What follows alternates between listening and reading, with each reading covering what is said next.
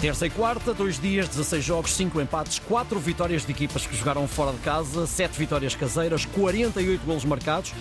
Portugal, Benfica e Braga perdem em casa no arranque, o Porto ganha fora. Na Alemanha, o Bayern bate um United já um bocadinho longe daquele que são os seus tempos áureos. Duas goleadas, Barcelona 5-0 com o Félix no topo da atualidade, ante o Antuérpia e o Arsenal 4-0 ao PSV. Ora, meu caro, eh, meu caro Carlos Daniel, viva, bom dia. Há Olá, candidatos Ricardo. crónicos, eh, mas eh, em bom rigor, quem é que te parece mais forte neste momento?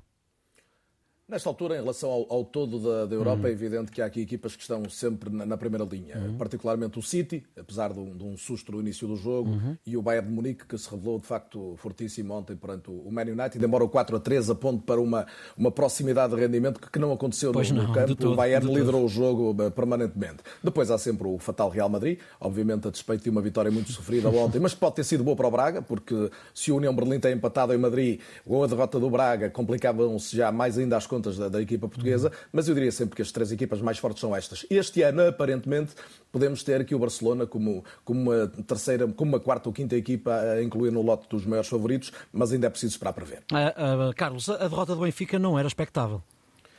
Não era expectável ainda, que me parece que o grupo do Benfica é muito mais forte do que um hum. observador mais desatento podia pensar. Quer o Salzburgo, como mostrou ontem, é uma equipa com um potencial muito grande e com uma forma de jogar que atrapalha mesmo as grandes equipas, hum. e a Real Sociedade, como veremos adiante, e ontem empatou com o Inter, portanto já somou um ponto importante, é também uma equipa que joga muito bem e, e chega obviamente a esta Champions por via da, da, Liga Espanhola, o que não é fácil estar nos quatro primeiros da Liga Espanhola.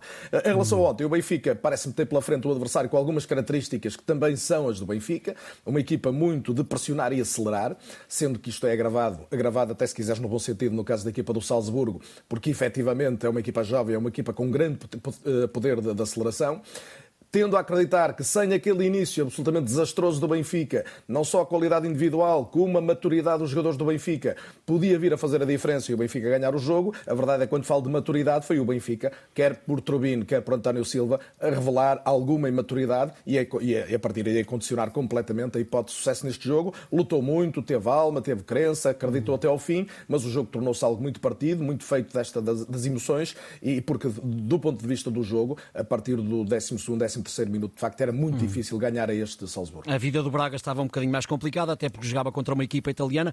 Contra o Nápoles ainda esteve, teve em desvantagem, depois empatou o jogo, depois acabou por ter uma infelicidade eh, no, quase no final da partida e acabou por perder. Sem dúvida, talvez alguma emocionalidade a mais naquele momento, porque o Braga consegue o, o gol muito difícil, mas que andou a procurar. O Braga trabalhou bastante, o, o Nápoles não teve nada um jogo tranquilo em, em, em, Braga, mas a verdade é que depois do gol de Bruma aconselhava-se alguma pausa, algum critério mais. E, e o Braga é uma equipa que, se, que joga muito com, com, bases emocionais também. E, e, sobretudo em casa, com o público a pedir, foi se calhar fatal que os jogadores acreditassem que nos últimos minutos ainda conseguiam até chegar à vitória. E aí eh, foram traídos. Mas o futebol tem sempre possibilidades de, de acontecer algo como isto, sobretudo quando pela frente estão equipas muito poderosas, como é o caso do Nápoles. Claro. Carlos, muito rapidamente, foi a semana de Félix. Sim, sem dúvida. Aliás, falamos disso na, na segunda-feira segunda e é verdade. Eu acho é que mais do que ser a semana de Félix, que uma semana feliz qualquer jogador pode ter. A verdade é que foi a semana em que se provou que Félix é de facto um jogador, como se diz agora no futebol, diferenciado. E diferenciado não é apenas diferente, diferenciado é aquilo que faz muito melhor que a maioria dos outros, sobretudo em zonas do campo onde é mais difícil jogar. Seja entre as uhum. linhas do adversário, entre a defesa e o meio-campo, seja virado para a baliza, onde a qualidade de finalização de Félix e de assistência, eh, eu diria que os dois golos que ele dá a Lewandowski em dois jogos uhum. são ainda mais bonitos que os golos que marcou. Obrigado, Carlos. No último terço, Carlos Daniel rematou a certeiro à baliza. Faltam 5 para as 8.